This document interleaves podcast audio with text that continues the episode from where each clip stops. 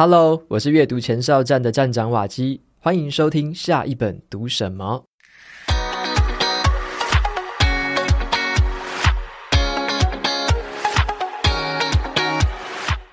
今天要跟大家分享的是我今年读过最喜欢的一本书。这本书呢，让我读到起鸡皮疙瘩，我读到眼眶泛红，感动不已。我还读到闭上眼睛，深思了很久很久。这本书呢，就是瑞典最畅销的心灵书籍。我可能错了，这是森林智者的最后一堂人生课。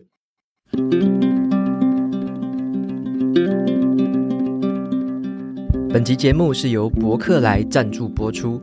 终于到了二零二三年的尾声了，那首先恭喜一下自己的书哦，就是只工作不上班的自主人生，有进入了博客来的年度畅销百大哦，谢谢大家的支持。那么，在这个快速变迁的年代啊，我们为了要去适应全新的沟通形态，有时候在工作职场或是人际关系的处理，很容易就会失去了内心的平静。而且在高通膨的经济局面之下，又让我们对未来的这个投资理财又感到一些担忧。那为了面对未来的挑战呢，我常常会透过阅读去寻找答案。这次博客来就推出了年度百大排行榜，我特别挑选五本书来推荐给大家。第一本是我可能错了。这本书透过瑞典森林僧人的温暖视角，带我们跳脱固着的焦虑，找到内心的平静。第二本是别对每件事都有反应，告诉我们说活得淡薄一点也没关系。这是一本教我们实践心灵宁静的指南。第三本持续买进。这是一本平易近人的投资理财好书，让我们用简单稳健的方法替我们的资产增值。那么第四本书叫做《马斯克传》，是我今年读过最精彩的传记之一，巨细靡遗地描述了伊隆马斯克的传奇人生。那么第五本叫做《写给中小学生的工作图鉴》。这本书呢，用生动漫画的形式呈现出来，为的是启发孩子们对于未来职业的好奇心，特别适合中小学生阅读。欢迎前往这个博客来的年度百大书单来挑书，两本书七五折，记得要领取瓦基读者专属的二十五元折扣码哦，还可以省更多。那么有兴趣的朋友，欢迎前往节目资讯栏参考看看。那这本书在说什么呢？这本书的作者啊，他是叫做比约恩，然后纳提科。那这个名字纳提科，他其实是一个出家的那个名字哦，修行的时候在用的名字。他在二十六岁那一年呢，放弃了他前途大好的企业主管的职位，然后他前往泰国当一个森林修行人哦。当了十七年，那后来呢？他在还俗之后，他回到瑞典。他除了要适应现代的社会之外，还要跟他自己的忧郁症和渐冻症去搏斗。那我在读这本书之前呢、啊，我原本会有一点点担心，说书本里面的宗教色彩会不会影响到阅读体验？那读的时候才发现，是我自己想太多了啦。因为完全不会影响哦，甚至会有加分的效果。因为有些他们那种僧人在修行时候的小故事哦，真的是很好笑、很可爱。那作者呢，他的完全的坦然还有诚恳，从书里面一字一句都可以感受到哦，他面对困难的时候的那种挣扎跟困惑，就好像是一个好朋友在跟我们分享他的人生故事一样。那书里面呢，就充满了很多他在这个隐居森林的时候啊，学到的修行智慧。他如何运用这些智慧去面对人生的挑战？书本里面就包含了一些关于念头的觉察，关于人际关系的思考，内心宁静的追寻。那书本里面也探讨了一些可控跟不可控事物的差别。像是作者就会写说，在我的一生当中，大部分担心的事情从来都没有发生过。至于大多数确实发生过的事情，我却永远都无法预料，所以对于那种要怎么样化解我们自己的担忧跟烦恼，书里面就提供了很实用的方法。今天呢，就来跟大家分享一下五个我从书里面学到的智慧锦囊。首先，第一个叫做不要相信你的每个念头。关于我们日常生活当中啊，那一些会导致我们痛苦的念头，我们该如何面对呢？作者哈，他在他自己的森林修行的时候，他就体会到一个道理。他说：“我们脑中的念头会一直出现，也许呢，我们可以用不同的方式去助长这些念头，给他们不同的空间。但是我们没有办法操纵说脑海当中要跳出哪些念头。也就是说呢，我们没有办法选择自己会冒出什么念头，也没有办法决定他们该长什么样子。我们只能选择是不是要相信这些念头。这个也对应到了佛教里面有一个很重要的发现，那就是我们人类所经历的大多数心理痛苦，其实都是我们自愿跟自己造成的。作者他进一步解释这个道理哦，我们自己的心理痛苦主要并不是外部事件引起的哦，而是那些自己内心发生的事情引起的。那一些一个又一个涌现出来，我们可以选择相信或不相信的念头。只要我们选择不相信这些念头，这些念头就不会再烦恼着我们。因此呢，作者认为在他生活当中最对他最有帮助的一句话就是：不要相信你的每个念头。因为啊，就是那一些我们最难放下的念头，到头来往往对我们自己的伤害是最大的。这也让我回想起了《转念的力量》这本书。那本书里面写说，转念的真正意思，并不是要我们把头撇开来，也不是叫我们忽略曾经发生过的事情哦，而是提供给我们一个明确的方法。帮助我们看清楚阻碍内心释怀的那个主因是什么，借此呢，找到我们面对现实的力量。就像是啊，我们可能会做了一场很失败的工作简报，好了，那最直接的念头很可能就是批判自己，说自己真是一个没用的人啊，连一个简报都做不好。我们呢，可以允许这个念头出现，可是呢，我们不一定要相信它。而是我们可以退一步来思考一下其他念头的可能性哦。例如说，诶，我这个人不是真的没用哦，而是缺乏了某些关键的简报技巧而已。那我可以如何去学会那些技巧呢？好，如此一来，你就可以把原本让自己很痛苦的那个念头，转变成为你即将采取的下一步行动。好，就是把这个念头变成了下一个新的机会。那么再来呢，跟大家分享的第二个重点就叫做“我可能错了”。关于要怎么样在人际关系上去处理一些可能要发生的冲突，或者说你跟别人的意见不合之类的，书本里面呢就教我们一句话，这句话呢是非常充满智慧的。这句话是某一次呢，这个作者他的僧人导师来跟他们分享的时候提到的。这个导师就告诉学生说：“下一次啊，当你感觉到有冲突开始在酝酿，你跟一个人的关系演变到快要破裂的时候，你只要用任何你喜欢的语言，用一种真诚跟笃定的态度对自己重复说这句话三次，你的担忧就会烟消云散，就像夏日清晨的草地上面的那个露珠一样，那就会消失了。”那这句箴言的话是什么呢？这个智慧箴言就叫做“我可能错了”。好，你对自己讲这句话三次就好了。我可能错了。那读到这句话的时候啊，我就盖上这本书哦，陷入一个沉思。我就深深的体会到说，如果从我们人生里面哦，要挑出一个最有毒的想法，就是毒性最高、最有毒的想法，那是什么呢？那就是我是正确的。这个有毒的想法呢，就会导致我们认为自己都是正确的。我们会跟别人产生冲突，会跟团体产生隔阂，我们会跟亲近的人产生裂痕。那你可能会这么说嘛？我是正确的，所以你要照着我的方法做事情。或者你会说，诶，我是正确的，所以你们不能反对我的意见。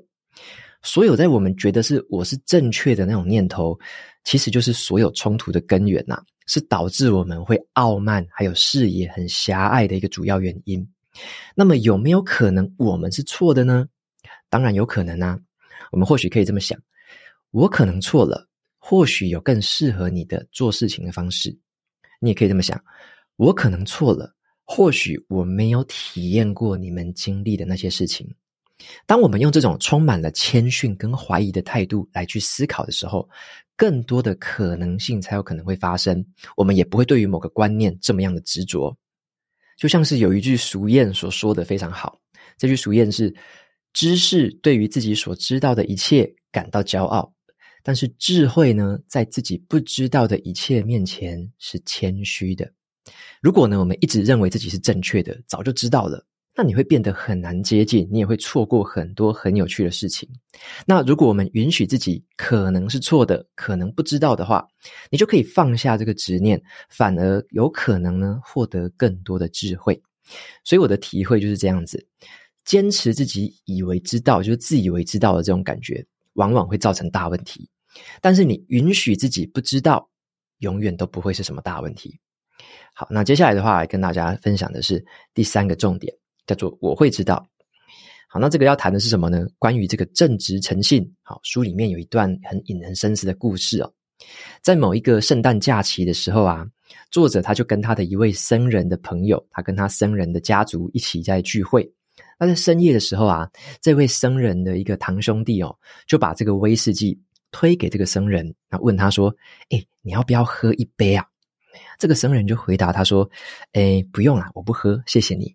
因为我们这个森林修行派的僧人呢，是禁止喝酒的啦。”好。那这个兄弟就跟他说：“诶，喝啦喝啦，反正现在又没人知道。”他就这样劝诱着他要喝这个酒。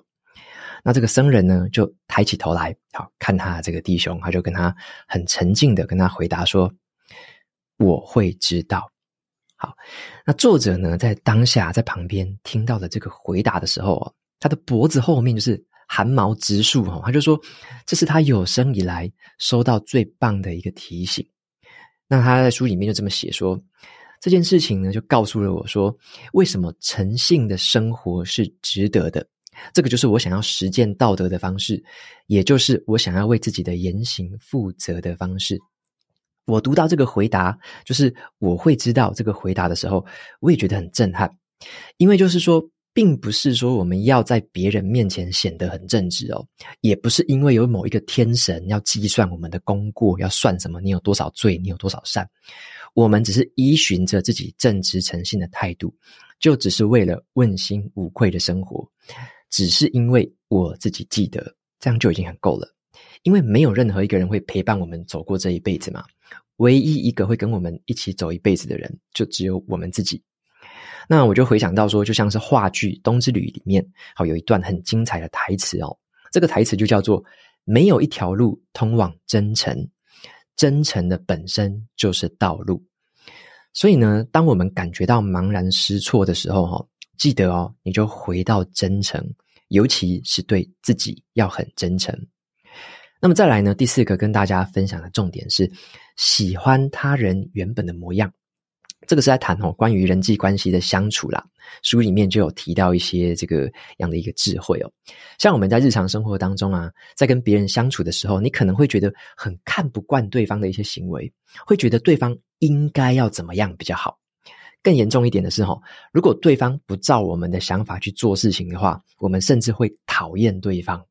好，作者提到有这种想法其实是人之常情啦，可是呢，这个会消耗你大量的精神。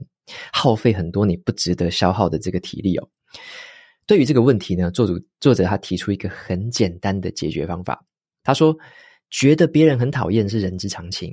如果你想要让一个人可以更好相处，行为举止也不会让你太反弹的话，其实只有一个小秘诀，那就是学会喜欢他们本来的样子。你仔细想想哦，还真的是这样子哦。在我们的生活当中啊。”到底有谁会因为我们一直去批评他，一直去要求、强迫他，就会变成我们期待的样子？好，几乎没有哦。反而我们越给他越多的批判，越有意见，越是批评，越是惩罚之类的，你双方的这个冲突就只会越来越多而已。那个，这也让我去回想起哦，《爱的艺术》这本书里面有提到的一个道理。他说呢，爱并不是说等待正确的对象你才会去爱哦。因为我们都会以为说，你要等到一个很正确的对象才去爱嘛，像是可能你理想当中的白马王子或白雪公主，然后理想当中的儿女应该长什么样子，理想当中的父母应该长什么样子，我们就想说，诶，等等等，结果等了一辈子，你总是不会满意对方的样子啦，你也从来不会有满意的一天。所以原来啊，跟别人相处的道理其实很简单，就是喜欢他人原来的样貌。爱对方本来的样貌，这样子就非常的足够了。那么再来是第五个重点，就是这也会过去。好，这五个字很有意思哦，因为啊，要怎么样去面对人生当中的起起伏伏，书本里面有介绍的一段故事哦。在作者他还俗之后啊，他就跟他老婆认识，然后跟他老婆结婚。他在结婚这个婚戒上面就刻上了一段很独特的这个文字哦。然后帮他刻这个字的珠宝商啊，在帮他刻这个文字的时候，他就调侃作者，我就有点笑他说：“哦，你刻的这个字哦，真的是他刻过所有的字里面最不浪漫的一一段话哦。”那他刻的这段话或这个文字到底是什么东西呢？为什么会被人家笑说很不浪漫？好，那作者他就说，他想先介绍一段发生在十三世纪中东的故事哦。那个时候啊，有一个波斯国王，他用他很有智慧的方式在治理他的王国。那在这个国家里面的百姓当中啊，有一个人就真的很想要知道说，这个国王为什么能够这么英明的治国？所以呢，他就走了好几个礼拜，走到了王宫，最后呢，也获得了国王的接见。这个人就跪在国王面前，跟他问。请问国王陛下，你用这个公正、成功和受到人家赞美的方式在治理国家，你的秘诀究竟是什么？那个国王呢，就摘下自己的戒指，递给这个百姓，然后就跟这个百姓说：“你会在这个戒指当中找到我的秘密。”好，那这个百姓他就把这个戒指的内侧对着灯光一照，随后呢，他就很大声的把这段文字念出来，这个戒指里面就刻了。这也会过去，啊，这也会过去。作者他的婚戒上面呢，就是刻上了这段文字，好，这也会过去。看起来好像有一点点，就是很奇怪，对不对？结婚是一件好像很浪漫、很幸福的事情啊。可是我读到这段文字的时候，我就觉得。哇，那个鸡皮疙瘩都起来，因为我们一般人呐、啊，想要刻的字可能都是什么永恒的爱呀、啊，或者永远相爱呀、啊，一辈子长长久久之类的那种很祝福的、很甜蜜的话。可是这句话，这也会过去，它反而是真实人生的写照。而且这句话也提醒了我们：时间有限，人生有限，我们唯一能够做的就是珍惜当下每分每秒相处的时光而已。这个也让我回想到哦，就是有一个学派叫做斯多葛哲学，里面有一个思想，就是生命就是借来的这个观念。也就是说啊，我们的肉体哦，就很像是我们穿的一个太空衣啦，我们只是借这个太空衣来穿一段时间而已，这个肉体是借的，总有一天要还回去。而且呢，每个人的太空衣品质都不一样，代表我们的生命长短是彼此不同的。可是我们终究会面对死亡。无论是什么美好的体验啊，或者是痛苦的体验，人生的一切起起伏伏也都会过去。好，就如同这个作者所说的，没有什么会持久的，一切都是无常的。这是一个坏消息，但也是好消息。最后来总结一下，我可能错了。这是一本很平易近人的书哦，它用很简单的文字，却留下了很深远的智慧。这本书的作者呢，因为渐冻症，所以他已经过世了。可是呢，这会是一本我愿意逢人就推的好书哦。我觉得作者他的人生故事，刚好就体现了他写下来的这这段话。他说：“生命的意义就是找到与分享你天赋的礼物。”就像是他在还俗之后，他回到瑞典，他曾经很彻底的怀疑自己哦。他觉得说自己跟现代社会是格格不入的，他对自己的未来也感到很茫然跟恐惧。可是哦，很出乎意料的，这个世界需要的是什么？刚好就是他这个这个天赋礼物，就是他过去十七年当这个森林僧人的历练，这就是他的天赋礼物。他就把这个天赋礼物，他用讲师啊，用作者的身份散播给了全世界的人。那书本里面也提到。他在晚年的时候遭受渐冻症的痛苦，却仍然继续到处演讲，背后有一个动力，因为他在书里面这么写，他说，就像是在暴风雨中选择留下来跟船一起沉没的杰出船长一样，在我的大限到来之前，我内心的某个部分也不愿意从我的躯体退场，所以这个精神呢，让我们会非常的动容，却也提醒我们一件事情哦，就是。相较之下，哈，去调整脑袋中的念头啦，是一件相对容易的事情。可是你要维持肉体的健康，却是需要长期的努力的。而且呢，不可控制的因素更多。好，肉体的痛哦，是真正的非常痛，没办法说你什么一个转念哦，就突然不痛了。所以呢，没有什么是理所当然的，因为这也会过去。好，那就推荐这本书给大家参考看看。那么在最后呢，来回答一下 Apple Podcast 上面的听众留言。那么首先第一位听众叫做 Timo，是只处女座的公公猫。他说第三百一十六集蒙格听完都硬了，然后感谢瓦基的推荐，也很喜欢这个下一本读什么的 Podcast。OK，非常谢谢这位听众的留言。然后我看到他写的标题，就真的是笑了出来哦。什么蒙格看完都硬了，我就想说是哪里硬了？是到底是拳头硬了，还是哪里硬了？好了，他提到的这个三百一十六集呢，这本书叫做《别把你的钱留到死》。好，别把你的钱留到死。那么他留言的这个蒙格，就是查理蒙格先生，是在前阵子十一月二十八号的时候，就是二零二三年十一月二十八号的时候离开人世。那查理蒙格先生他是九十九岁的时候，然后才离开。那他也是这个巴菲特的合伙人，也是他巴菲特最好的朋友之一啦。那么蒙格呢，他的离开其实对我们大家来说当然是很震撼嘛。因为我自己的话，我也很喜欢他曾经呃出过的相关的著作，像是穷查理的普通常识，或者是蒙格之道。那他的一些讲话的演讲的内容啊，或者说他在一些股东会上面回答的一些这个内容，就是非常的有趣。那他也留给我们很多很实用的，或者说很值得思考的人生智慧。所以呢，像这样一位很传奇的人物过世之后，通常你不会知道说，或者说你你会记得的不是他留了多少钱，或者说他在死的时候有多少钱，那个数字应该一点都不重要。就是对我们大部分的人来说，就算你现在记得，可能过一阵子你还是忘了。好，所以那个金额或者说你留了多少钱，其实没有那么重要。反而它能够被我们持续的记住，而且持续的去，呃，想起他讲的那些话。最重要的，就还是会有一些像文字的、影像的记录，或者是大家持续的口耳相传的这些记录。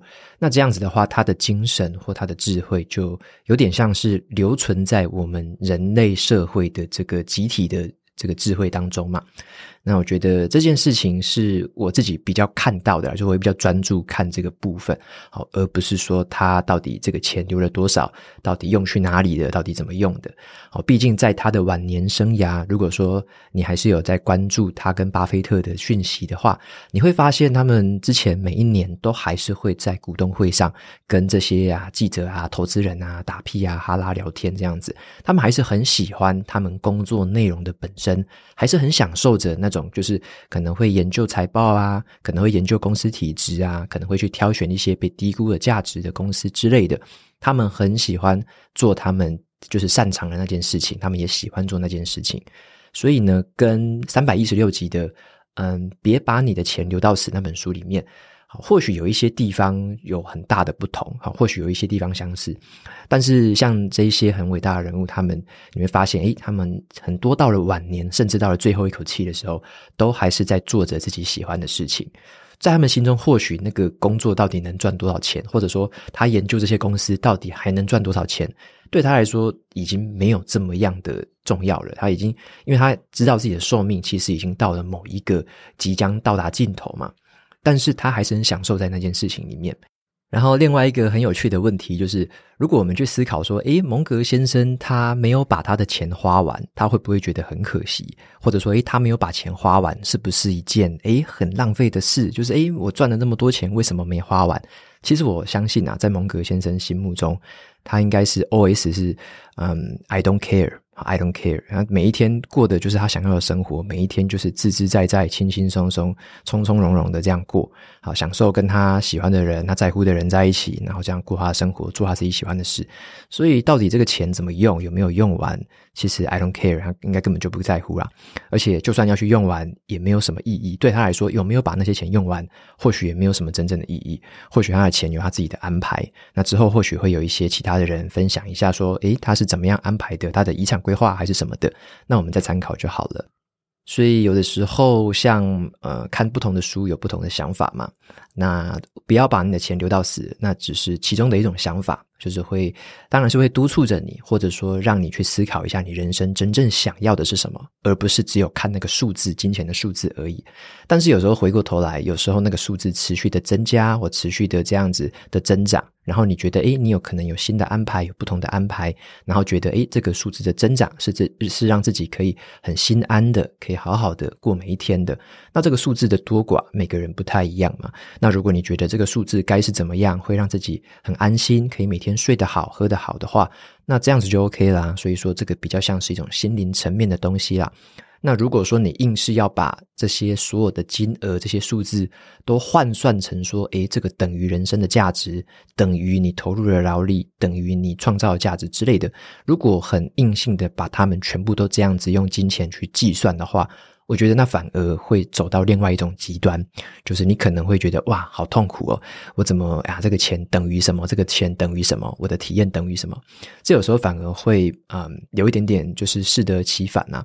所以呢，在看不同书，或者说在看到一些比较另类的观念的时候，我觉得都还是回归到一个问题啦，就是。你自己到底想要的是什么？或者说，你认识的自己，你的自我认识，自己想要的是什么？我觉得这个问题就每个人自己才能回答，因为每个人的答案都不一样。那么，看到其他人不同的观念、不同的价值观的分享，就当做参考，当做一个经验谈。那么，也不用说硬要把什么观念一定要套在人家身上，然后也不用觉得说，诶，什么观念是正确的，什么观念是错误的。就像是今天跟大家分享的这一本书，我可能错了。就是我刚刚所讲的这一大段话，关于蒙格的想法，关于这个价值观的看法，也可能是错的啊。好，所以说我自己有这个认知，我自己也知道说，好，这个是我当下的的理解，当下的这个判断。